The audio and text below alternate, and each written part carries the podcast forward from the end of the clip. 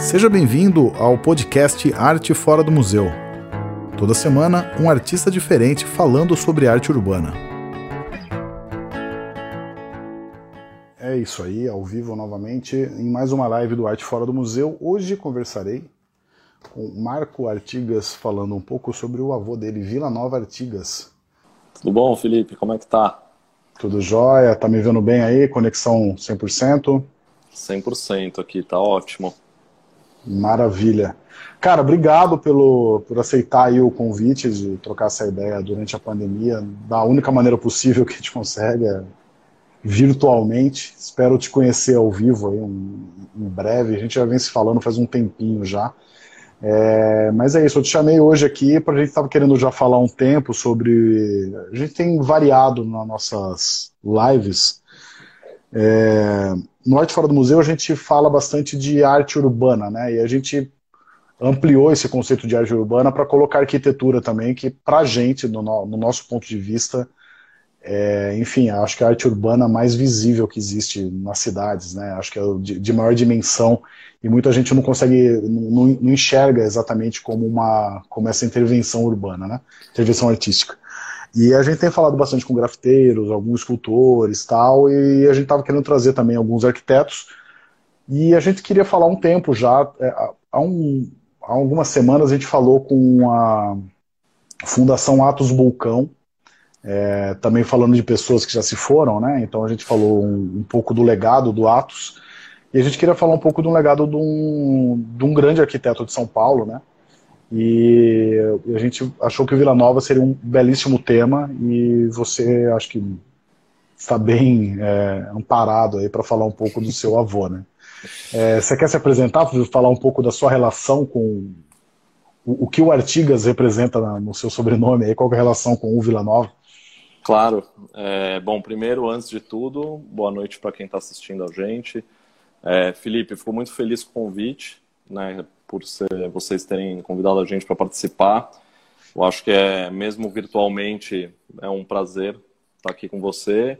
É, agradecer a Tainá também, que trocou as mensagens e preparou todo o meio de campo para a live acontecer direitinho. É, bom, eu tenho algumas coisas que eu vou falar de, que a gente vai trocando aqui, eu anotei algumas coisas também, mas é, me sinto amparado para falar pelo, sobre o Vila Nova Artigas, é, não só pelo fato de ser neto dele, mas também pelo fato de ter convivido com muita gente que conviveu com ele, diferente de mim, porque eu, quando ele faleceu eu tinha dois anos de idade, então de fato eu não convivi com ele, mas ele sendo essa figura pública e tendo deixado um legado de amigos, alunos, etc. É, enfim, todas as histórias que a, minha mãe, meu tio é, contavam, contam para nós. Então, para mim, na verdade, é uma grande honra ter esse sobrenome, né? É um sobrenome que na arquitetura é muito relevante e, na verdade, para mim só acrescenta, acrescenta muita coisa é, acrescenta em eu poder ter convivido com essas pessoas, né, com esses amigos, etc., ao longo da, da minha vida, e acrescenta também porque o Artigas em si, é, quando você lê ele, né, independente de ser avô ou não, ele é uma figura pública e que transformou muito a educação da arquitetura, transformou a sociedade dentro do que ele conseguia fazer, né, porque ele não era, obviamente, ele não atuava sozinho, e eu, enfim, o meu tio faleceu recentemente, o Júlio, um ano e meio atrás, e ele era arquiteto também, e eu agora sou, enfim, o único arquiteto aí remanescente da família. É, mas que de certa forma é, a, minha irmã que não é arquiteta, a Laura, é, e a minha mãe a gente cuida do nome, zela pelo nome dele da melhor forma possível, né? Então, ah, é uma honra e o fato de eu fazer arquitetura, é, ele é uma referência assim como outras grandes referências que eu tenho né, no, na profissão, né? Acho que extrapola um pouco o lance familiar, assim, né? É, eu ia até te perguntar isso aí, como é que foi a, esse caminho de você escolher arquitetura, né? Acho que a influência é meio óbvia aí, né? Mas a, como foi na família, tipo, carregar esse legado? Né? É, então, é meio óbvio, eu acho que é só para mim, né? Porque a minha irmã, minha mãe, todo mundo saiu fora da arquitetura. é, de certa forma, acaba convergendo, né? Convergindo para a arquitetura, porque é, na época do centenário a gente se aprofundou muito. No, a Laura fez o um documentário sobre ele, que, aliás, recomendo é, como história não só do Artigas, mas, do, do Artigas, mas como a história da sociedade, do, dos intelectuais da época ali, né? Um, é um recorte histórico. E, enfim, todo mundo é, acaba, de certa forma, trabalhando. Minha mãe, durante anos, foi responsável pela organização do acervo dele, ainda é, por uma parte do acervo que não é o de projeto, porque tudo que é de projeto está na FAUSP. E, mas, para mim, é, é, eu, a reflexão que eu tive foi meio natural o fato de eu, de eu entrar para arquitetura mesmo. É, nunca tive uma reflexão muito grande é, sobre isso no momento que eu entrei na faculdade, mas depois eu comecei a pensar o porquê que eu estava fazendo, né? E daí vem várias questões. E naturalmente, não sei, eu sempre gostei, sempre gostei muito de desenhar, sempre tive interesse é, é, pela cidade, pelos espaços em geral, assim. Então é uma coisa que se acaba é, que foi um pouco natural. Mas assim, o choque que eu tive também quando eu comecei a fazer a faculdade de arquitetura, eu imagino que tenha sido o mesmo que muitas pessoas que nunca tiveram relação com arquitetura tiveram também quando entraram na faculdade, porque na hora que você começa a desenhar e entender todas as questões, etc., num momento diferente do mundo, que era o momento que meu avô projetava e vivia, né? Você entende que você, a arquitetura você vai desenhar a cidade, vai desenhar, enfim, todos os tipos de, pode desenhar, né? Não vai necessariamente, mas é, pode se aproximar com muitas coisas. Então, assim, é, teve essa, enfim, eu tenho essa retaguarda de de, de informação e de conhecimento, mas que também não é, eu tive eu me assustei tanto quanto muitas outras pessoas que entraram para fazer arquitetura, né? Mas imagino que a reação dos professores quando viam seu sobrenome também, né? acho que tinha um peso isso aí. É, então, eu, eu, pensei, eu pensei bastante sobre isso, viu, Felipe? Porque o peso, para mim, ele é, é quase não é, educativo, entendeu? Porque, assim, você não, não dá para você cobrar de uma pessoa ser igual a outra, claro. ainda mais ser igual ao que o Artigas fez, né? Era um Sim. contexto diferente, era uma, um país diferente, eram épocas diferentes. É, eu, a, a, cobrança, quando eles, alguns professores falavam, ah, Marco, mas você é neto do Artigas, como é que você. Sabe? Eu falo, pô, meu, não, não sou ele, né? Eu não estou reencarnado aqui nele. E então, para mim era, sei lá, eu achava meio chato, porque eu, eu me colocava uma cobrança, mas aí depois, com o tempo, eu comecei a entender melhor e lidar melhor com isso. Mas nunca foi um, um grande trauma, assim. Foi sempre, eu sempre achava mais chato quem comentava do que, do que de Sim. fato. Eu gostava quando vinham falar, pô, meu, você é neto do Artigas, eu, é, eu, eu, estudo, eu trabalhei com ele, eu estudo, é, fui aluno dele, daí me contava história tal. Esse lado até hoje eu acho incrível que até hoje acontece. Muita gente fica muito feliz de contar que conviveu com ele, né? E eu imagino que de fato ele tenha sido uma, uma pessoa muito importante para essas para esses amigos e alunos aí ao longo do, da vida. Né? É, ele deve ter tocado muita gente, né? Deve ter não só influenciado, mas enfim, influenciado é. não, não só pela obra, mas imagino eu pela forma de, de, vida dele, enfim. Acho que tem uma história muito grande também, né, cara? É, muito. É, para começar, cara, vamos só falar de uma coisa, enfim, é, que não está ainda é, lançada, mas a gente estava conversando um pouco antes aqui. Mas é, vocês estão organizando para um Instituto Virgínia e Vila Nova Artigas, né? Que é para tratar um pouco do legado. Então eu queria que você falasse um pouco desse projeto. Qual é a previsão de lançamento dele? O que, que vocês estão pensando em fazer? O que, que, o que, que estará dentro desse instituto? Certo. É, então, a gente não fez um lançamento oficial ainda, até porque, enfim, época de pandemia, né, a gente abriu o instituto, é, começou a abrir o instituto burocraticamente, com advogados, etc., estatuto, no final de 2019, daí veio 2020, já entrou pandemia, a gente falou, vamos começar então a estruturar tudo direitinho e quando a gente tiver algumas ações já, já na manga, que a gente consiga divulgar melhor, a gente faz um lançamento oficial, né? É, mas assim, a, é, a gente já está articulando, sempre articulou, na verdade, né? Se for pensar o centenário dele, já é um pouco de uma origem desse instituto, né? A gente conseguir digitalizar muita coisa do acervo, a gente fazer o documentário, colocar um site no ar, é, fazer parceria com várias instituições, o Itaú Cultural foi uma delas, então a gente fez a, a ocupação Vila Nova Artigas no Itaú Cultural, que foi uma das ocupações mais visitadas da história do, do Itaú Cultural. Para quem foi, deve lembrar que, meu, um trabalho muito bonito de curadoria do pessoal do Itaú, da, minha, da, da Rosa, da minha mãe, do Álvaro Razuki também. E, enfim, então co começa ali o embrião, talvez, da retom de retomar esse instituto, porque existia uma fundação, Vila Nova Artigas, antes. Né? Assim que ele morreu, a minha avó, junto com pessoas que trabalhavam com ele, meu tio, minha mãe, eles é, organizaram a fundação, fizeram, depois de uns anos, a doação de todo o acervo de projetos lá para a FAUSP. Então, a FAUSP, a biblioteca da FAUSP, cuida de todo o acervo. Quem quiser fazer pesquisa, etc., de projeto tem que ir direto para a FAUSP. Nós da família não temos o, o, acervo em si, a gente tem uma parte digitalizada, mas a pesquisa geral e do material é, é, ao vivo é lá, né? Então, é, mas daí o Instituto surgiu com uma necessidade mesmo de, eu acho que a minha mãe, o meu tio faleceu, a minha mãe é, também já está há muitos anos cuidando disso, ela também tem a vida dela, etc. Eu acho que é, foi uma, uma iniciativa a minha e da Laura, né, também de, de começar o Instituto e trazer gente jovem para dentro, né? Então a gente montou um conselho com amigos jovens, não só arquitetos nem arquitetas. É, a ideia é a gente cuidar do acervo, é, continuar é, levando a, o nome do Artigas da melhor forma possível para o mundo, não só para o Brasil, né?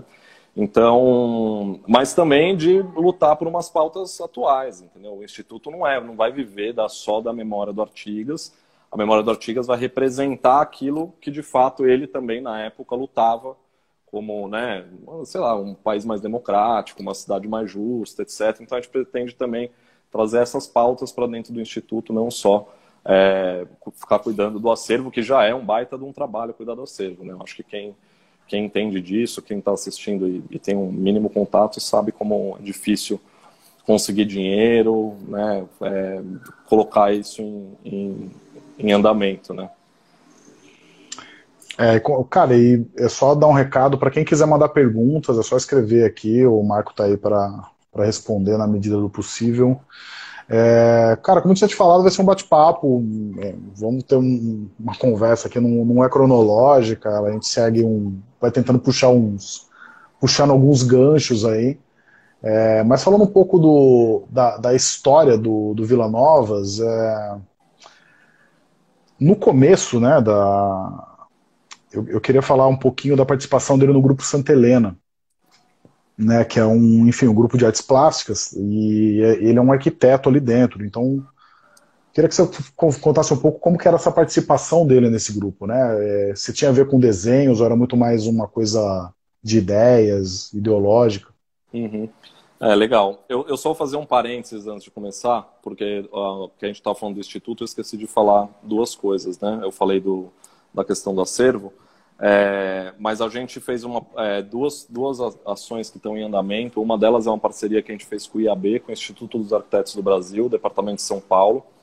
A gente é, reproduziu uma gravura da FAUSP, né, que a gente vende pela loja do IAB junto, lá no, entre o Instituto, entre o IAB e o Instituto Virgínia Vila Nova Artigas, que é uma forma de angariar fundos, é, começar a angariar fundos né, para o Instituto. É, e a outra, é, uma outra coisa que a gente entrou na rede de acervos de arquitetura, é uma rede gigante com mais de 50 instituições tal, é, que a gente está se reunindo é, a cada três, quatro meses, quando dá, assim, a gente reúne, vai ter uma reunião segunda-feira agora, é, não só de arquitetura, mas vai ter bastante coisa também do de, de departamento público, enfim, as coisas que estavam no CDHU, essas coisas o acervo municipal também vai entrar dentro dessa rede de acervos, então vale a pena dizer que a gente está fortalecendo uma rede de manutenção da memória da cidade e da, dos artistas aí da cidade, né? É, e a última coisa, que é uma exposição que já está certa de acontecer, era para ter acontecido ano passado, não aconteceu por conta da pandemia, que é uma exposição com desenhos originais dele, que vai acontecer em Lausanne, na Suíça, Vai ser a primeira é, exposição do Instituto, então a ideia é viajar com os originais para lá. A gente está fazendo em conjunto com o pessoal da ETH, da, da Universidade de, de, de Zurich, da Suíça. E daí a ideia é ir para lá e tentar itinerar depois pela Europa com esses originais dele, desenhos à mão, só desenhos do Artigas em si. Né? É, agora, é, fechando esse assunto, entrando no Santa Helena. Né?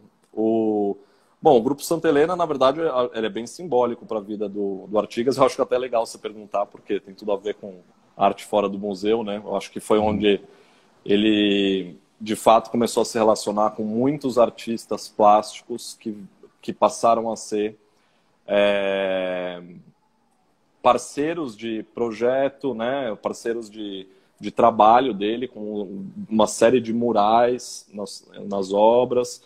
E então, é, enfim, desse grupo saíram é, parceiros como o Rebolo, né, que fez é, o mural lá do, do edifício Louveira.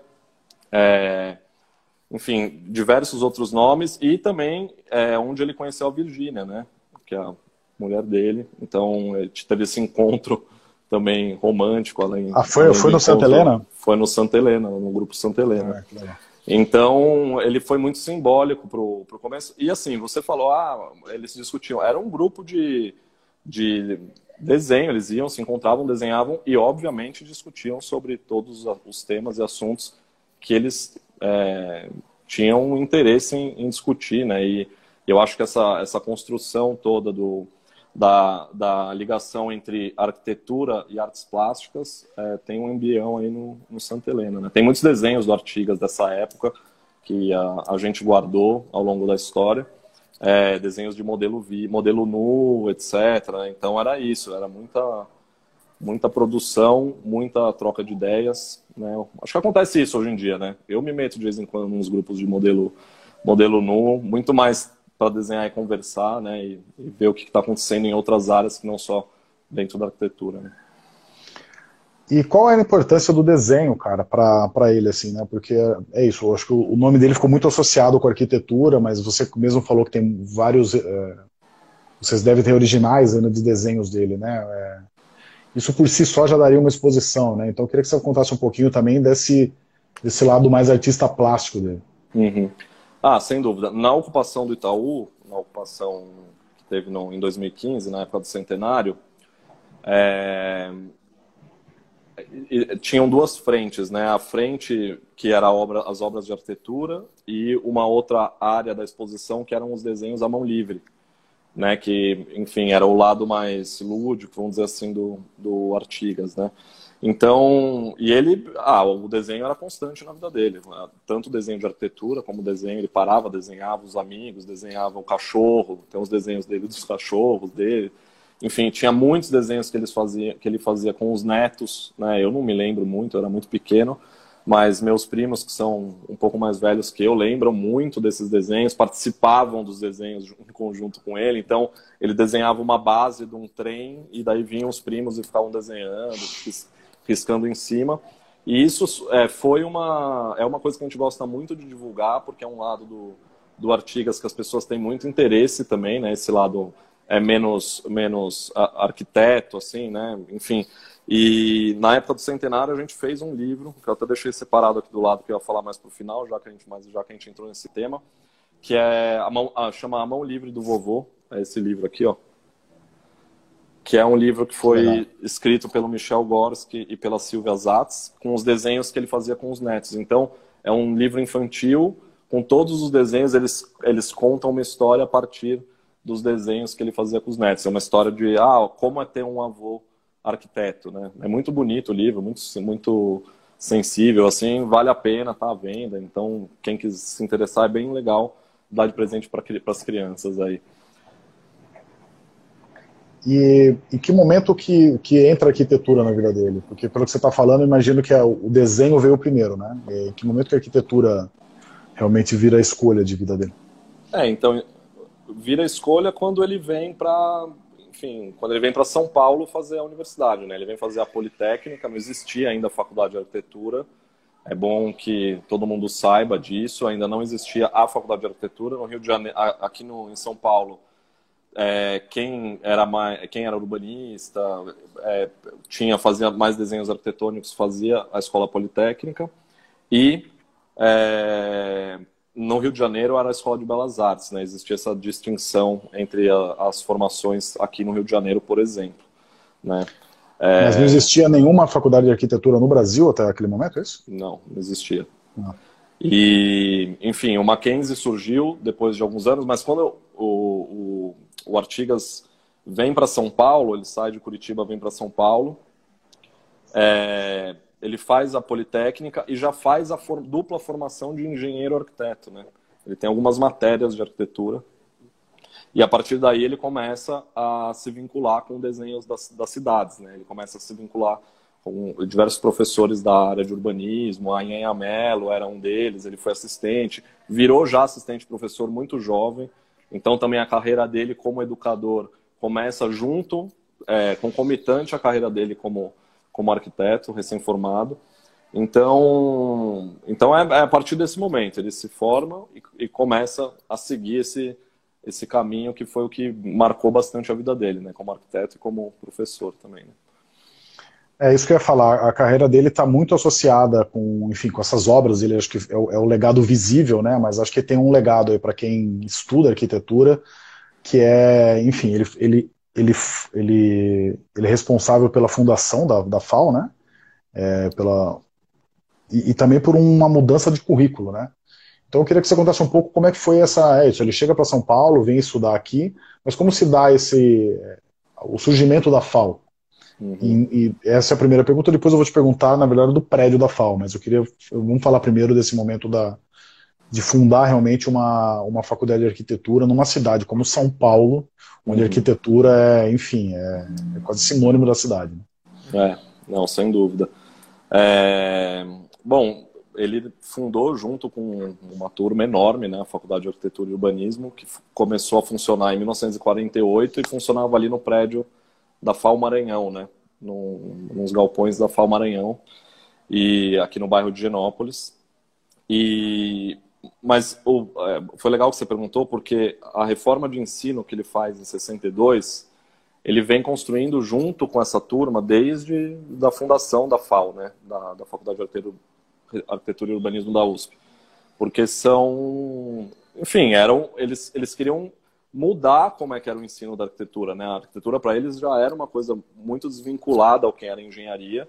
Eles queriam começar a trazer matérias que tivessem mais a ver com o currículo do arquiteto, né? E então eles começaram a, a formular o Artigas nessa época. É, junto com, com muitos outros arquitetos. Mas, era... desculpa, te, desculpa te interromper, mas é, como que era a, a formação do, do, de arquiteto antes e como e o que, que ele propõe, na verdade? Qual, que, qual é a grande mudança? Então, a grande mudança é que começa a incorporar algumas disciplinas que não são só disciplinas técnicas né, que tinha na engenharia. Então, começa a entrar aula de desenho, aula de história, que é o, o que depois entra como, como currículo dentro da, da FAUSP. Né?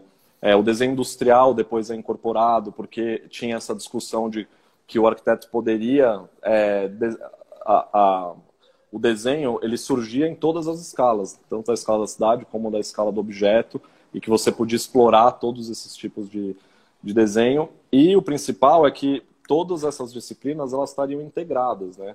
Então não seria uma coisa desconectada uma da outra. Continuaria também a, uma, a cadeira de tecnologia com cálculo estrutural, tinha é, aulas de topografia, etc., como tinha também na, na faculdade de engenharia antes. É, mas começa a entrar um lado mais vinculado com o entendimento da cidade, o urbanismo, né, aula de planejamento urbano, aula de paisagismo. Então começa já a virar a faculdade de arquitetura tal como a gente conhece hoje. Né? Muitas delas, inclusive, delas, é, das faculdades de arquitetura, seguiram o currículo da, é, montado pela, pelo Artigas e pela, pela turma na época. Né? Dá para dizer que a, é, é o momento que a faculdade vira mais, dá um toque a mais de arte dentro da arquitetura, essa mudança dele? Ah, sem dúvida, né? Eu acho que, que é, é entendido né, que existe agora uma. E não é aquela coisa da, da arte, da decoração, né, dos elementos, é uma coisa de da, da arte como, como transformador da sociedade, né? Como uma disciplina junto que agrega todos, uma disciplina humanista que agrega todos esses conhecimentos. Os arquitetos dessa época eram bem generalistas, né? Eram, eles tinham conhecimento de muita coisa. E eu acho que o fato depois da, da Faculdade de Arquitetura sair da Falmaranhão e entrar dentro da, da Ó, tem um, um o Alexandre está falando que foi fundado em 1930. Tá certo, Alexandre. Erro meu aqui, desconhecimento, desculpa aí.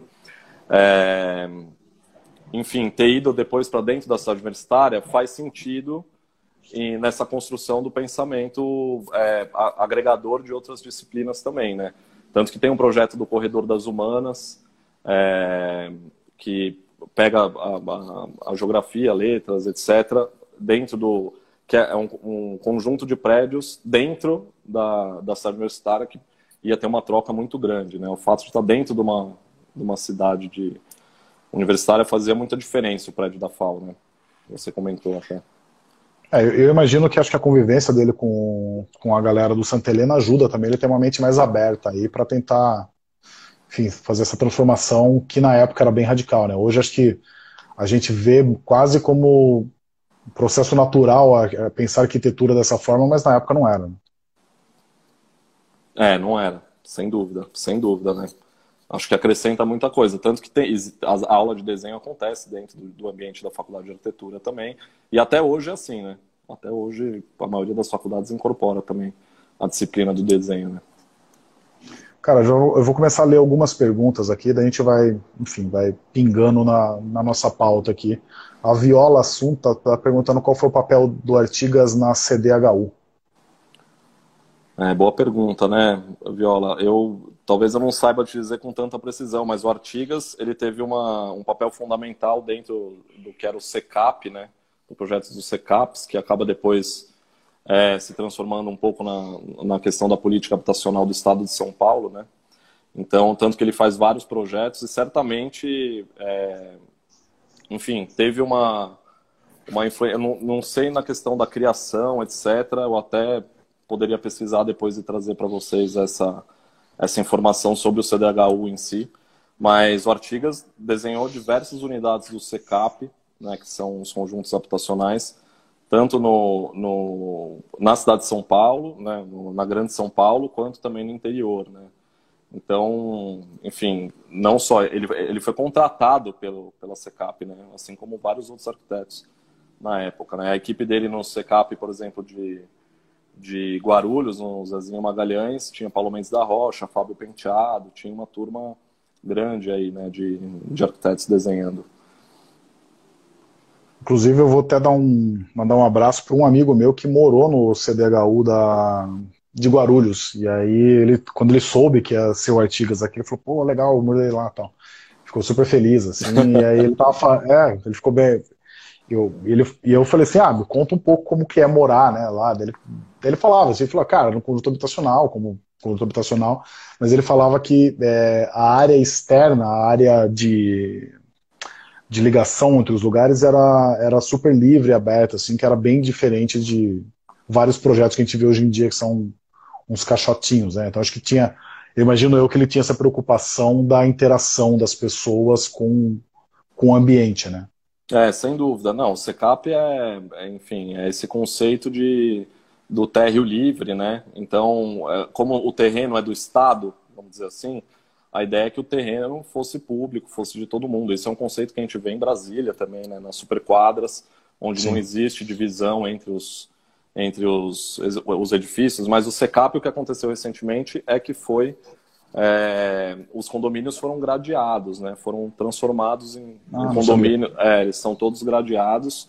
Existem as áreas comuns ainda, né? As, os centros de serviço. Ele, ele, ele não estava tombado? Não, ele tá. É, não, se não, não sei se ele é tombado exatamente, ó. CCAP é o CDHU no começo.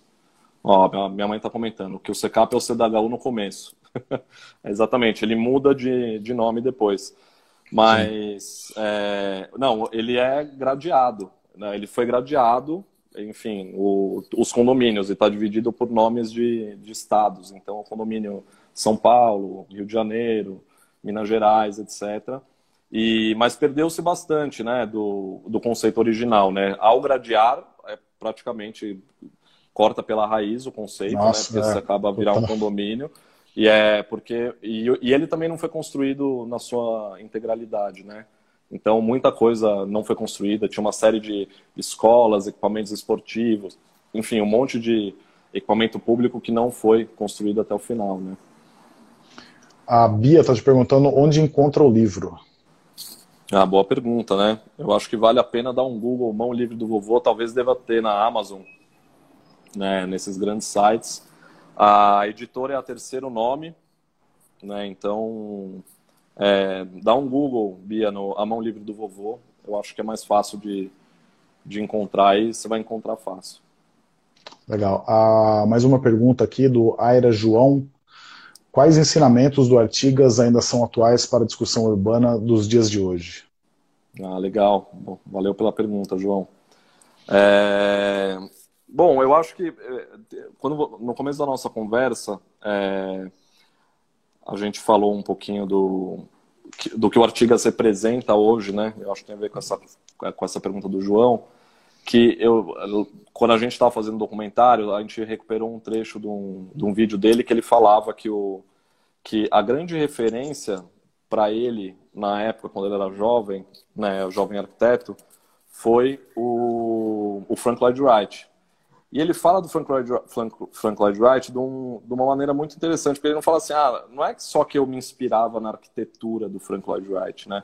Eu me inspirava na maneira do Frank Lloyd Wright enxergar o mundo, né? Eu acho que esse é o grande, a grande chave da questão, né? Ele se apoiou nesse pensamento do Frank Lloyd Wright na época, que era muito importante para ele, porque ele, eles falavam, ah, chegavam as revistas, né, internacionais com é, Frank Lloyd Wright, com Le Corbusier, etc., e que todo mundo copiava a forma daquilo que chegava, né? E o Artigas se interessava muito na essência do pensamento dessas pessoas, mais do que no que ia resultar aquilo como arquitetura, né? E na verdade a essência do pensamento resulta numa arquitetura que é a arquitetura que o Artigas fez depois, né? De, de ter entendido e ter digerido tudo isso, né? Então, é, eu acho que a pergunta do João vai um pouco nesse sentido, né? O, o, o Artigas vivia o seu tempo. Né? Ele, é um, ele até fala numa entrevista é, para a revista Construção, eu até anotei hoje de manhã aqui, que foi uma das últimas entrevistas que ele deu em 1984, antes dele morrer. Teve uma com o Marcum também. Mas ele fala que os arquitetos querem que a obra seja a expressão da época em que ele viveu. Né? Eu acho que é isso. Eles estavam muito preocupados em entender a época que eles estavam vivendo e como que aquilo poderia, a arquitetura poderia é, é, dizer em, em, materializar todo aquele pensamento, né? Eu acho que é um pouco isso, no modo de ver. O Arte Mobília tá, diz assim, o Secap de Guarulhos é incrível, ele pergunta se existe um paralelo internacional.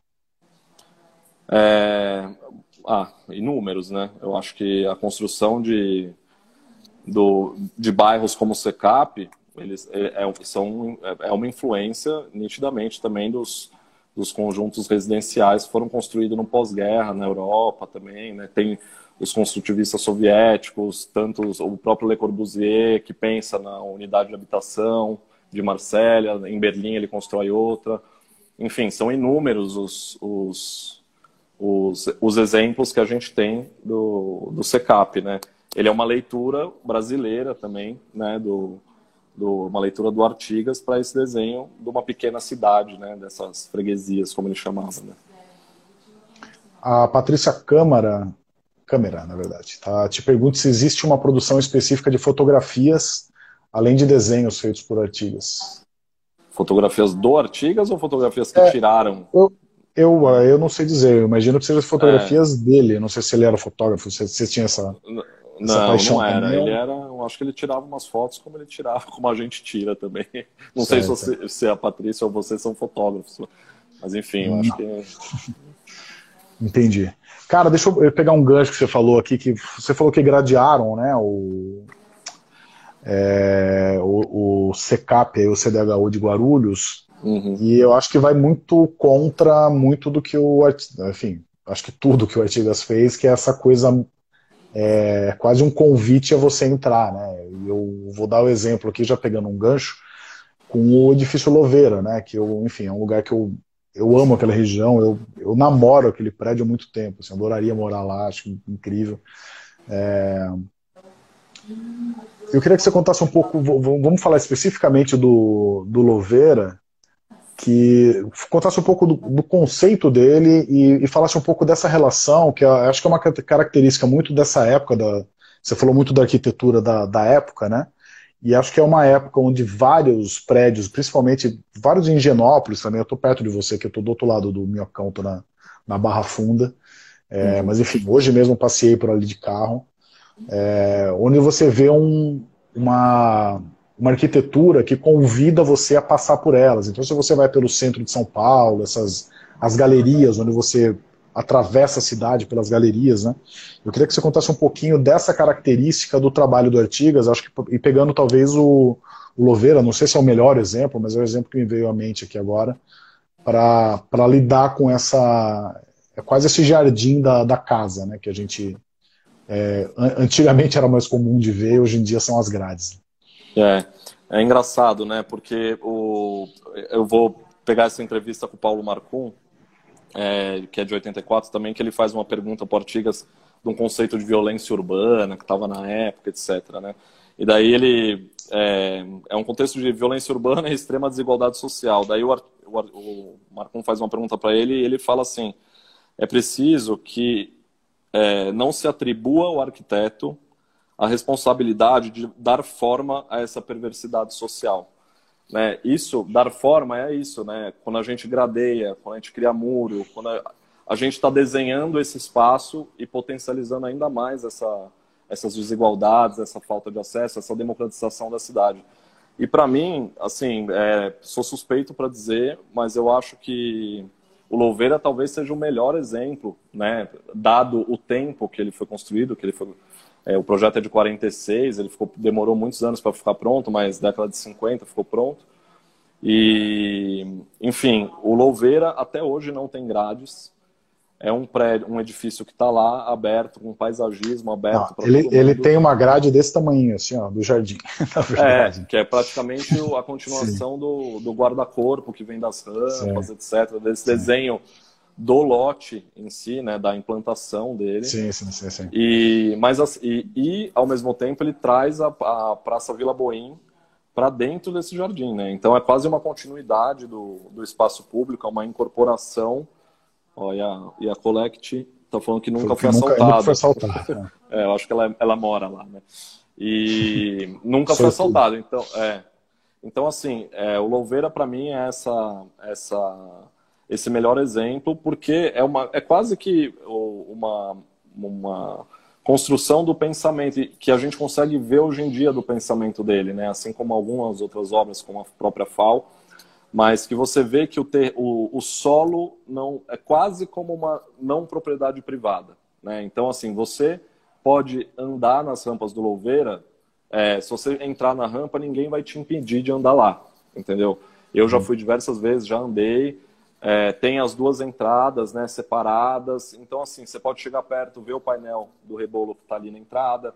Você tem essa relação com a cidade. Obviamente, ele está num lugar muito privilegiado, né, onde, é, enfim, tem.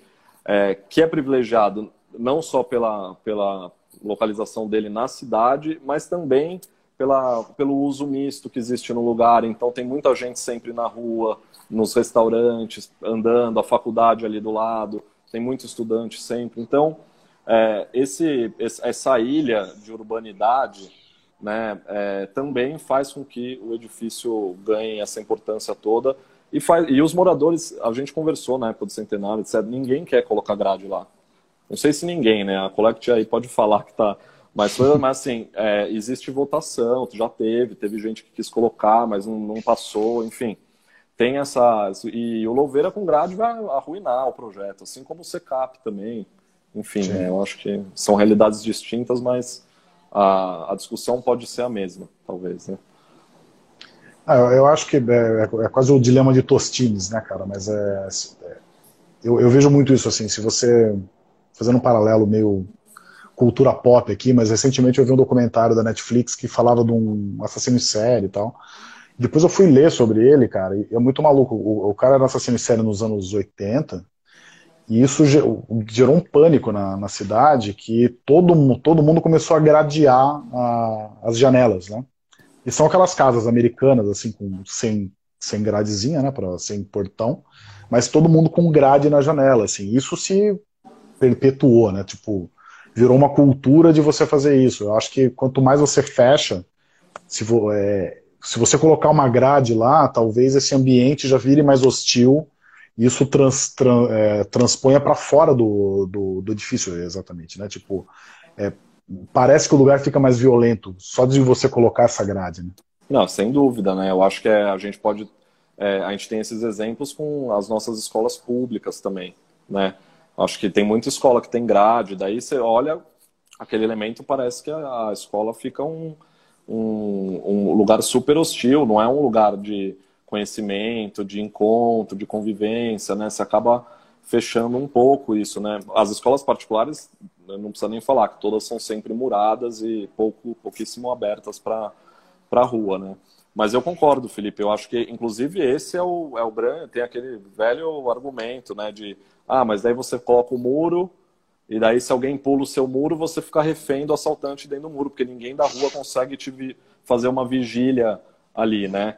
É, eu lembro que no, na época do centenário teve, o, a, se não me engano, é o zelador do, do Louveira que falou é, que ele enxergou o Louveira todo, né, as, as janelas são um bloco de frente para o outro, é tudo envidraçado tal, então ele conseguiu enxergar uma senhora que não saía do apartamento há dias, ela estava meio se sentindo mal, então foi ajudar. Então tem isso, entendeu? Tem essa troca também, que não é é, hoje em dia você tem uma leitura muito de expor a intimidade, né? Mas no final das contas é uma convivência em sociedade, né?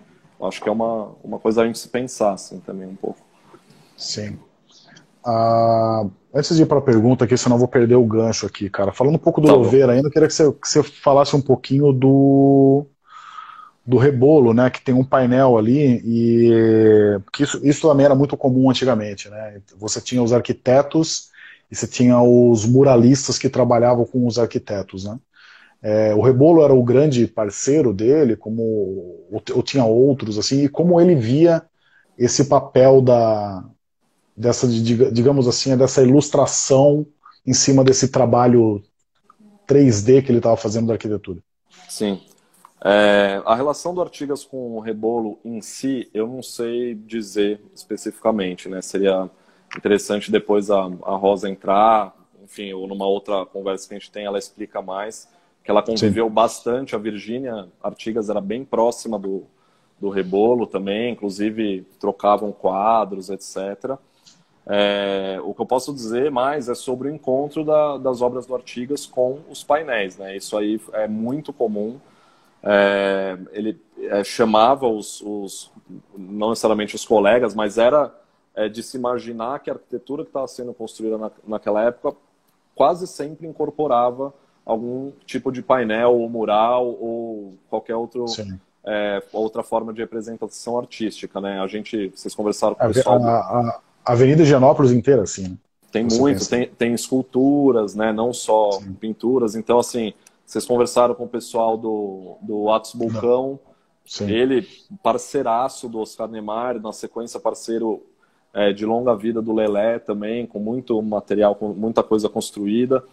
É, então, era uma cultura mesmo que estava tava integrada, né? Era quase que, ah, meu, vou deixar essa parede pro, pro rebolo, quase assim, entendeu? É, tanto que na Casa dos Triângulos do, do Artigas tem um, um painel, é, mas que depois o próprio Artigas, enfim, é, é, é do Mário Gruber, né? E daí depois o próprio Artigas é, fez uma, uma, umas brincadeiras com ladrilho hidráulico, etc., dentro da casa. Então, a arte também trazia outras formas de, de, de estudar o espaço, né? Um ficava meio que incentivando o outro, assim, né?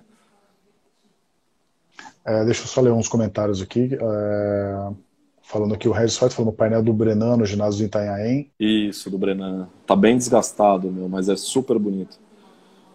É, daí a Rosa, a Rosa é sua mãe, é isso? É, ela é minha mãe. Eles devem estar assistindo Mandar lá. Um tchauzinho pra Rosa. É, Rebolo tinha uma empresa de pintura de paredes, pintou obras de vários arquitetos da época. Do Artigas, Gruba. Isso, a Colect está perguntando se é verdade que as cores da fachada do Louveira foram escolhidas com rebolo. Ah, boa pergunta. Isso aí eu deixo para a Rosa, já que ela está aqui de comentarista da gente, ela pode trazer essa informação. Mas, mas o Artigas, as, enfim, as cores do, do o Artigas adorava também usar as cores, né? É, independente se tinha parceria dos artistas ou não, todas as obras do Artigas sempre é, foram muito marcadas pela presença das cores, as cores primárias, inclusive, né? O vermelho, o azul.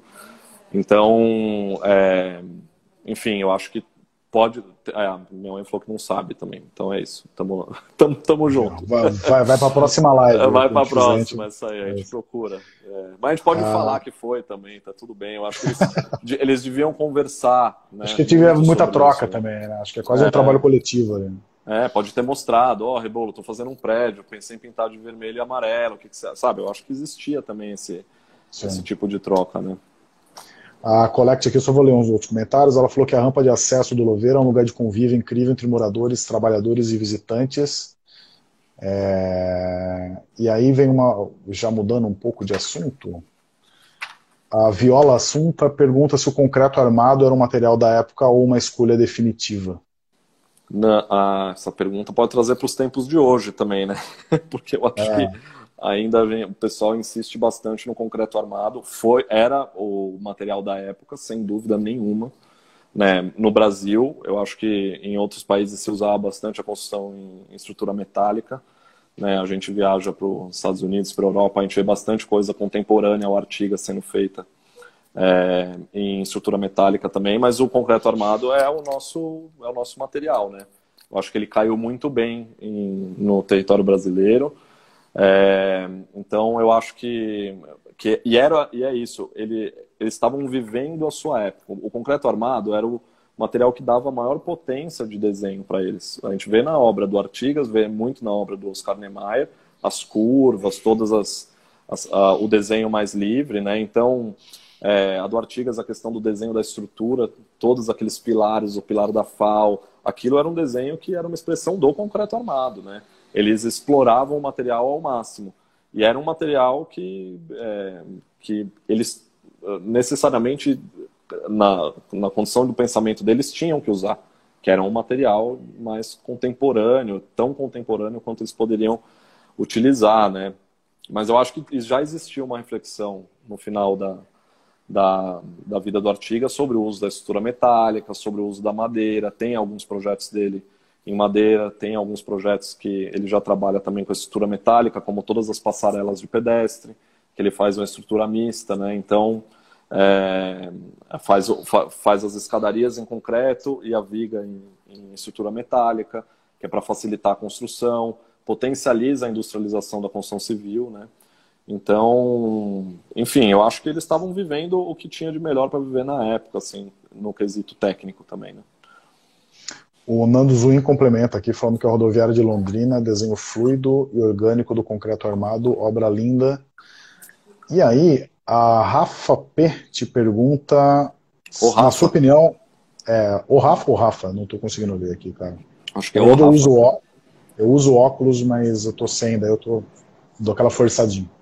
É, mas a pergunta é, na sua opinião, qual obra melhor representa o discurso da arquitetura produzida por Artigas? Difícil Bom. É, ah, não, eu acho que sem dúvida a FAUSP, né? Acho que como responder de prontidão, assim, a FAUSP. Mas assim, aí você pega talvez, é, Marco, qual obra que você se identifica mais, ou você, além da FAUSP, que é meio unanimidade quase, é, eu falaria bastante a garagem de barcos do Santa Paula, que é uma construção de projeto, é, o projeto é contemporâneo ao da FAUSP, e o Santa Paula, para mim, é uma excelência de desenho e de implantação e de relação com, as, com, a, com a avenida que tem atrás. Ela fica na margem da Guarapiranga, né?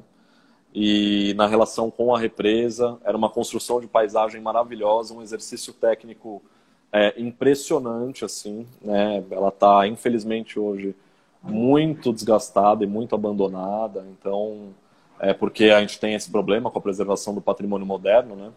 Então, mas para mim a, a, A garagem de barcos representa muito também. É, mas se você vai na casinha dele, lá no Campo Belo, é, a casinha dele já mostra vários traços do que, que, ele pretendia na arquitetura, né? Já tinha uns meios níveis que ele trabalha muito nos projetos, daí ele começa com os na casinha fazendo com escada, depois ele extrapola para fazer as rampas, que depois vai se materializar nas rampas da FAO e de N outras casas que ele fez ao longo da vida. A casa a, a Gisele falou que o Marco adora uma casa vermelha em Curitiba, que é a Casa Betega, que é onde a Gisele é, mora hoje em dia, que tem as rampas, né? Então, é, para mim a casinha é, um, uma, das, é uma das primeiras obras dele ali, representa muito a arquitetura dele também, né? Não nesse nível, já que a FAUSP, que é um amadurecimento enorme de pensamento e, e desenho, mas ela está ali, no embrião. É, deixa eu só ler aqui um, o Marco Dorma Casa Vermelha. Triste ver as condições atuais que esta garagem de barco escreveram aqui. Rodoviária de Jaú é linda. É, cara, e rodoviária de Londrina, essa eu já tinha lido já. É, aí a, a, pergunta, eu vou, vou fazer um. Eu vou deixar para falar da FAO daqui a pouco. É, a gente tem mais uns 10 minutinhos aí. Como a gente tinha falado, não ia dar para falar tudo num, numa, numa live só. Mas vamos lá. É... Seguinte.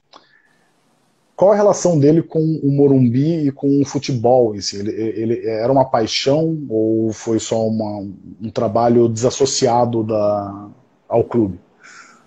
É, Bom, já que ninguém sabe o time que o Artigas torcia, né? Eu posso inventar que ele é corintiano, porque eu sou corintiano. é, não, mas é brincadeira. Brincadeiras à parte. O Artigas ele tinha era um apaixonado pelo futebol, né? Ele desenhou, é, além do Morumbi, fez, teve um projeto para um estádio para a Portuguesa que não foi construído. Foi construído só a parte do é, do clube mesmo, das piscinas, etc, da parte de de lazer, assim como ele construiu também a parte do São Paulo, né? Projetou a parte do São Paulo. É, mas o Morumbi foi um concurso, na verdade, né? Ele ganhou um concurso é, década de 50 e foi, demorou anos e anos para construir, era uma, uma obra gigantesca, um, um, um, um requinte para a época, né? muito uso do concreto armado, etc. E, mas daí depois ele começou a, a, a tecer relações com, com, com, os, com a diretoria de São Paulo, com é, é, é, prefeitos. Então, por exemplo, o Laudo Natel depois ele, levou ele para Jaú, para fazer a rodoviária de Jaú, fazer o balneário. Então tem essa essa essa relação dele com o futebol muito menos é, enfim, ah, o Artigas de São Paulino, Artigas, enfim, mas muito mais da relação dele com a paixão pelo esporte em si e, e do que qualquer coisa, assim, né? Ah, responderam aqui, ó, que a Collect falou que quem fez o logo do Corinthians foi o Rebolo, isso eu não sabia. Exatamente, ele era lateral do Corinthians, inclusive, na época que ele fez. Sério? Caramba, bela informação essa Trívias, né? Boas é, trívias. É, cara, vamos falar um pouco da FAO, que eu acho que é, você tinha falado de, de, enfim, trabalhos emblemáticos, eu acho que a FAO tem um, para além do desenho, ele tem a, o que a FAO em si representa, né? não só como prédio, mas como a instituição. Uhum. É, enfim, para todos os arquitetos do Brasil, até de fora, tá, uma grande referência. E eu acho muito incrível a FAO, cara. É, eu lembro que a primeira vez que eu fui lá, e eu estava reparando justamente no, no, nos pilares de sustentação, que é quase uma ilusão de ótica aquilo. Né? Que parece que é muito fino que está segurando assim, mas é depende da forma que você olha assim. Uhum. Eu queria que você contasse um pouco dessas características da, da FAO, o que, o que faz da FAO tão única, né? Esse espaço aberto, enfim, como que é essa relação? É. Bom, é, a, a FAO acho que ela se faz única justamente pelo fato dela ser esse edifício que não tem portas, que é democrático, qualquer um entra lá.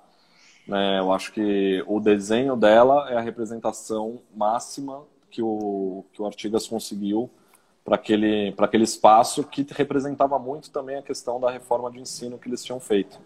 Né? Então, assim, todo, todo o desenho da grade curricular, do, do pensamento da, da, do ensino, da reforma mesmo do ensino da, da FAO, virou o edifício, entendeu? Então, os ateliês que eram inteiro, inteiro abertos para você conviver e ter a troca também, né? Eu acho que entre as entre todos os estudantes, aquela biblioteca que abre para uma praça central, o Salão Caramelo, que serviu durante muitos anos como espaço para greves e manifestações, durante a ditadura militar, inclusive, também, né? Então, é, a FAO, ela tem, enfim, eu acho que muitas coisas transformam ela num edifício é, único que representa bastante a obra do Artigas. E a questão do, desenho dos pilares também, né? O Flávio Mota, parceiraço do, do Artigas, artista plástico, é, falava que a, não sabia se, se a parede era coluna ou se a coluna era parede, que era uma coisa quase uma fusão entre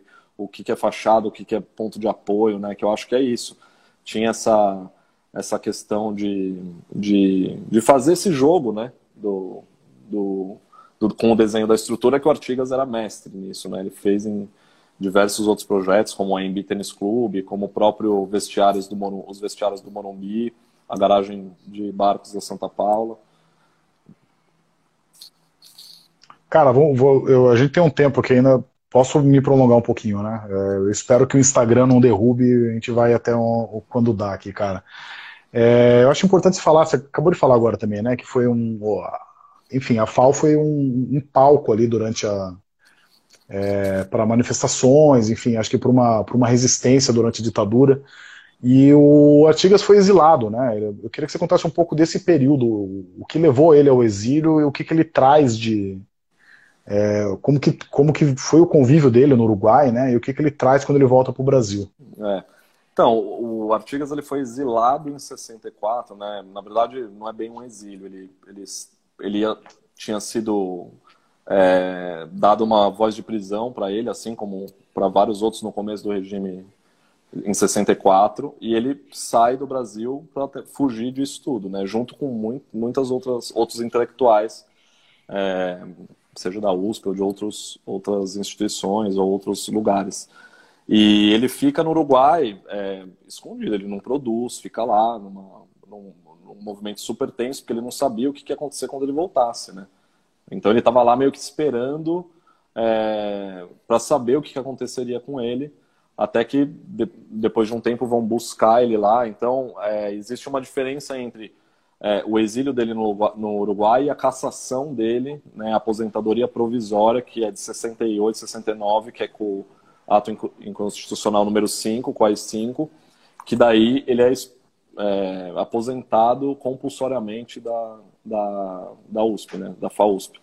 Então, e no período do Uruguai foi um período muito difícil, era no começo do regime militar, ele ficou é, numa situação super depressiva, etc. Voltou para cá com muito medo, né, até, enfim, reconquistando o próprio espaço, reconquistando o espaço dele, mas para em 69 ser caçado de vez e aí ele ficou fora da, da USP e, e tinha era coincidiu, exatamente com o momento de inauguração do edifício da FAUSP lá na cidade universitária, né? Então 68, 69 foi inaugurado, é, foi inaugurado ele já saiu. Então o, o edifício que ele construiu ele foi praticamente voltar em, em, no final da década de 70, começo da década de 80, voltou como professor é, é, assistente, né, colocaram ele de volta como professor assistente, que foi, enfim, um, um recado dado pela congregação da FAUSP.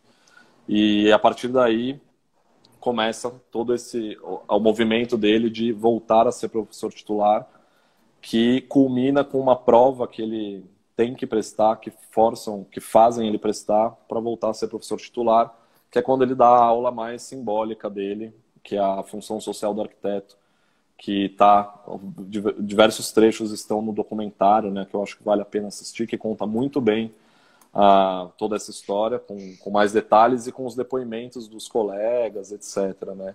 Vale muito a pena. Mas foram momentos, meu, imagina, você passa a vida inteira construindo um plano de ensino, um edifício, um, um pensamento para ser cortado pela raiz e você não, praticamente não poder é, participar desse momento de, de abertura, liberdade, né, que seria a faculdade de arquitetura dentro da cidade universitária depois do, do golpe. Né? É, pergunta aqui que eu estava com curiosidade também. O nome do documentário, a Ana escreveu aqui. É, a sua mãe falou, deu a dica aqui para ler o livro dela, Virgínia Artigas, é... Histórias de Arte Política, da terceiro nome. Acho que vale, vale o jabá aqui. Vale e, total. Cara, é incrível esse livro dela. Vou fazer um complementar. Eu quero, vou, vou, procurar, vou procurar também, fiquei bem curioso. Ela escreveu o livro, são, é um livro de contos sobre a Virgínia. Né? É uma, uma, uma biografia, por, não é bem uma biografia, mas é um, o traço, uma biografia da Virgínia é, através de contos e ilustrações dela, que a, a minha mãe foi foi divulgando no Facebook durante um tempo e depois ela compilou nesse livro, que saiu pela terceiro nome. E são contos maravilhosos e aparece o Artigas aparece em, em vários e, e dá para entender bem o contexto é, é, da época ali que eles viviam, né? Com história de amigos, parentes, enfim, vale muito a pena mesmo. É muito bom, muito, muito gostoso de ler. Cara, e o nome do documentário e onde encontrar? Então, o documentário tá mais fácil. Ele tá chama Vila Nova Artigas, o Arquiteto e a Luz. Né, a gente pode, olha lá, a Laura colocou. Tá na, tá na Amazon, Amazon Prime, dá para dá para ah, ver legal. por lá. É, se eu não me engano, quem não tem Amazon Prime talvez possa alugar pelo Vimeo On Demand ou alguma coisa. Ele, ele tava, né? Nessas plataformas também. Cara, pegando ainda o gancho que você falou que ele volta pro Brasil tal, ele tá, ele tá na, ele volta a dar aula, né? E ele deu aula praticamente até o final da vida dele, né? Então acho que era uma grande paixão dele. Queria que você contasse um pouco como que era é, o realmente essa, o papel do, do, da, do, do ensino para ele, né? O, que eu imagino que para ele seja um tão grande ou talvez até maior do que as obras que ele fez, né? É, sem dúvida. Eu acho que eles estão ali, estão, estão de igual para igual, né? Ele era essa figura professoral em todos os aspectos, né? Quem foi aluno, estudante dele, é, conta que, enfim, era um dos melhores professores que teve. Ele teve muita importância na formação de uma geração. Ele era muito horizontal também, conversava muito, conhecia profundamente os estudantes. Tem no documentário, não no documentário aparece um pouco dessa, dessa parte, mas tem um, alguns vídeos que o Itaú Cultural fez na época com os nossos arquivos de imagem do documentário, é, que pegam tem um especificamente que pega o depoimento de algumas pessoas que foram alunos, estudantes do Artigas, né? O Rui Otaki é um deles, por exemplo, o José Armênio é, também, que é o atual secretário do Desenvolvimento Urbano aí de, de São Paulo. Então, eles contam isso, né? Que, que o Artigas tinha um interesse, ele recebia os estudantes na, em casa, no escritório. Era, era, era uma vida sempre conectada com o ensino. E que, para bom, eu acho que só o fato dele dessa turma estarem dispostos a fazer uma reformulação da, do plano de ensino da FAUSP, né, já é uma, uma, uma maneira clara de dizer o quanto ele ele estava disposto a, a, seguir nesse caminho, né? Sempre foi professor, ele era professor sempre também. Minha mãe conta bastante história que ele sempre ensinava muita coisa para a família, para ele, para minha mãe, para o meu tio, etc. Ali também no cotidiano, né? Cara, eu gostaria muito de fazer uma horas com você que a gente falasse de obra a obra, assim, acho que daria um, um documento bem legal aqui, mas a gente vai ter que deixar para uma próxima vez porque de fato a gente já estourou um pouco aqui, mas eu vou ainda vou estourar um pouquinho mais aqui. Tá. Cara, pegando, pegando essa. É, a gente já falou do rebolo tal, como esse trabalho em conjunto com ele. É, em algum momento ele fez o trabalho oposto, tipo, ele fez um, mural para algum outro arquiteto? Então, boa pergunta. É, você chegou até a comentar, né, num, num mural, Isso, num, é. num edifício. Isso foi Sim. engraçado porque teve uma vez, a curiosidade, porque eu fui numa festa nesse edifício, eu não tinha ideia que existia esse mural. Eu estava junto com a Laura, minha irmã, a gente foi numa festa com uns amigos dela, eu acho que moravam nesse prédio. E a gente entrou e tinha um mural lá assinado Vila Nova Artigas. A gente falou, meu, como assim? A gente nunca soube do mural. Sério? Entendeu? Então, é, a gente nunca soube. E tá lá, super preservado, etc. Né? Então, assim, é, ele fez, né? Certamente ele fez o mural. É, a gente não, a gente não, não, che não, chegou a descobrir se o, se o edifício era dele, mas de, é, imagino que não, porque a gente depois até procurou no, no acervo de projetos, etc. Mas assim, o mural está lá, né? Então ele, ele teve a sua, a sua experimentação. Mas o mural da, da Casa dos Triângulos, né, que é projeto dele, na verdade, tam, é, teve a participação do Artigas também, né? Foi junto com Mário Gruber, etc., com o Rebolo, que ajudou a escolher também as cores. Então, assim, é, acho que teve, ele teve esse, esse momento aí, Felipe. Só respondendo aqui a Collect, ela está perguntando onde fica. É, fica no hall social do edifício IP, na rua Capitão Pinto Ferreira, 33. É, eu só não sei o CEP, mas é informação assim. Pô, tá bom. Bastante... Pô, tá ótimo, né? Marco, cara, sinceramente, obrigado, meu. Foi, um, foi ótimo conversar com você, mas, cara, a gente falou muito do seu avô, mas eu vou deixar o minuto final aqui minutos finais, se você quiser, fique à vontade, para você falar um pouco do seu trabalho também, assim, para além do, de cuidar do, você com a sua família, cuidar do legado do seu avô. É, queria que você falasse um pouco do seu trabalho também, da sua produção, acho que uhum. portas abertas aí para você falar. Ah, legal. É... Bom, eu acho que tem uma, uma coisa que é legal de falar, que eu até achei recentemente. Eu lembro que o Artigas tem uma a série de passarelas dele na, na 23 de maio, e o meu escritório, em parceria com a Helena Camargo, que é o H2C Arquitetura, a gente fez a modernização da passarela do aeroporto de Congonhas, aquela passarela que fica em frente ao aeroporto, que é projeto Sim. original do Artigas, né, e que estava numa situação super complexa, interditaram, colocaram com andaimes, etc. Eu não lembro se, não sei se você lembra, lembro, chega a lembrar dessa, dessa situação. E em determinado momento eu vou fazer um cruzamento aí é, entre a minha produção com a produção do meu avô também, que é, teve um momento que a gente foi aprovar o projeto na Comissão de Paisagem, na CPPU, Comissão de Paisagem Urbana da Prefeitura, porque a passarela estava na área envoltória e a gente tinha que colocar alguns, é, é, algumas coisas informativas na passarela, etc. E, e, nesse momento que a gente estava na CPPU aprovando o projeto, estava o pessoal do Cartografite. Eu não sei se você chegou a, a, a, a, conhecer. E, e daí a gente estava trocando uma ideia e ele falou assim, pô, que demais a passarela do, do aeroporto fazia parte do, do, do Cartografite, né? Então ela ela estava dentro do, do roteiro. E daí ele me deu ele me deu o livro, até acho legal mostrar porque era a passarela antes da, da reforma, tava com, com a arte de um monte. Ó, essa era a situação da passarela, né? Ela estava muito detonada, Sim. etc. Mas fazia parte. E isso para esse contato com, a, com, essa turma foi muito interessante, porque é, a obra do Artigas tem essa coisa de receber. É uma obra pública, ela está ali exposta a.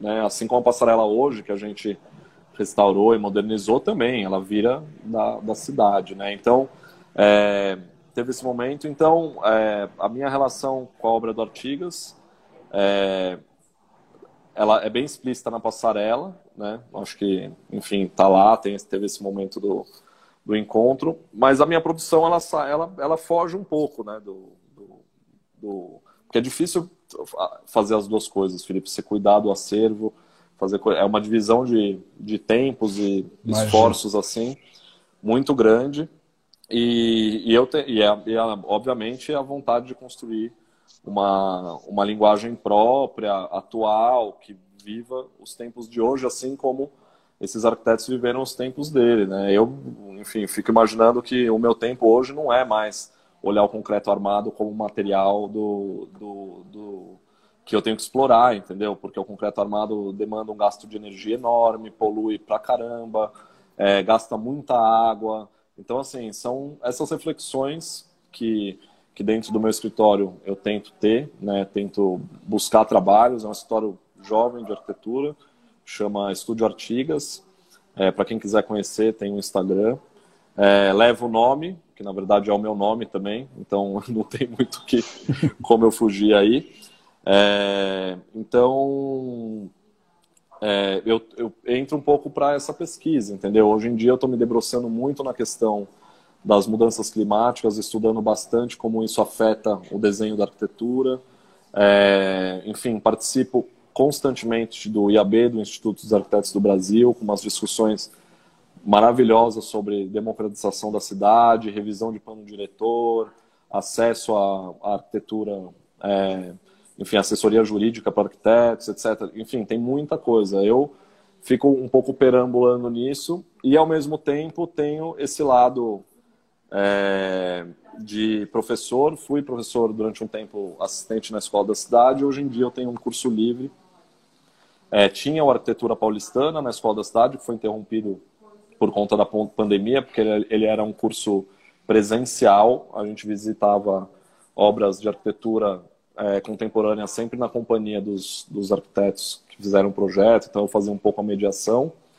E agora eu estou organizando, que vai abrir em abril, a inscrição deve abrir semana que vem, também pela Escola da Cidade, um curso que chama Arquiteturas do Sul Global, onde a gente conversa com escritórios do mundo inteiro, da, do Sul Global, né, que a gente chama de Sul Global, a gente não, a gente pegou essa denominação, então são escritórios que estão mais para o hemisfério sul e que tenham realidades semelhantes a, ao Brasil, né, realidades sociais semelhantes. Então a gente conversa com bastante, a gente conversou com escritórios de, é, de Moçambique, do Equador, enfim, são diversos escritórios aí pelo mundo e a gente vai entrar com o segundo módulo agora em abril. Eu deixo convite para todo mundo participar. É muito interessante, é um curso gratuito pela Escola da Cidade. A inscrição é gratuita, a gente vai dar certificado, etc., mas é um curso livre. Deve começar a inscrição a semana que vem. Então é meio que isso que, que, que eu faço, meu, mantenho o meu escritório, é, dou essas aulas, cursos livres pela Escola da Cidade, participo do IAB e conservo um pouco a memória do meu avô, que é esse nosso bate-papo um pouco para falar sobre isso, né? E enfim, eu acho que é isso. Acho que então tô apresentado. Quem tiver dúvida pode é, me procurar pelo Instagram do escritório também. Então, estou é, super aberto, a gente está super aberto. Aqui é um espaço, meu escritório é um espaço colaborativo, a gente divide com outros escritórios, é uma troca super legal. É, a gente fala um pouco de tudo e, enfim, espero que a pandemia acabe logo para poder receber as pessoas aqui, para a gente conseguir se encontrar ao vivo, né? Eu acho que totalmente. De fato seria bem mais interessante ter esse bate-papo ao vivo com o pessoal sentado numa plateia ou dentro de uma, de uma sala, como é que seja, ou ar livre também. Legal. Marco, obrigado demais, cara. Acho que, enfim, foi uma grande aula aí. Acho que deu para deu dar um, uma leve introdução ao que é o Vila Nova, né? Galera elogiando aqui, obrigado a todo mundo que participou também. Como se intitula o curso da, da cidade? A, galera, a Cláudia está perguntando. Chama Arquiteturas do Sul Global. Beleza. É, Depois, se você quiser, você passa. É. Se você quiser me passar, a gente divulga também aqui. Acho que Pode fica deixar. bem legal. legal. É, mas, cara, brigadão mesmo. Meu, demais. Eu não, não vejo a hora também da pandemia acabar, a gente se encontra ao vivo, troca umas ideias. Obrigado a você, a toda a sua família, na verdade. Todas as vezes que a gente conversou via Facebook, foi, vocês foram super solícitos com a gente. Né? Estamos aqui para divulgar a arte, na verdade. É, o trabalho do seu avô, incrível, acho que merece realmente ser divulgado o máximo possível. E terminando aqui, a gente troca uma ideia via WhatsApp sobre Tá. Aquilo que a gente tinha falado. Beleza. Tá, legal. O Felipe, então, só agradecendo mais uma vez. Eu acho que queria deixar é, registrado aqui a questão do Instituto. A gente vai continuar com, com as atividades do Instituto. Essa live foi a primeira live que a gente fez pelo oficial, vai, com o Instituto já oficializado. Então, agradeço o espaço para a gente conseguir divulgar. E, enfim, a gente está super aberto a Laura e eu estamos com uma ação grande no Instagram do Vila Nova Artigas, arroba Vila Nova Artigas. Então, a gente está tentando resgatar é, uns projetos, criar alguns temas e começar a, de fato, para colocar tocar tudo isso. Conta com a gente para divulgação, qualquer apoio aí, cara. Tá Beleza? bom, Felipe. Obrigadão, viu? Valeu, meu. A gente vai se falando, então. Abraço Valeu. a todo mundo. Obrigado a todo mundo. Valeu. Tchau, tchau. Tchau, gente. Obrigado. podcast Arte Fora do Museu é gravado todas as quartas-feiras, às 18 horas, no Instagram, arroba Arte Fora do Museu. Para mais informações sobre esse artista e outros artistas, visite arteforadomuseu.com.br.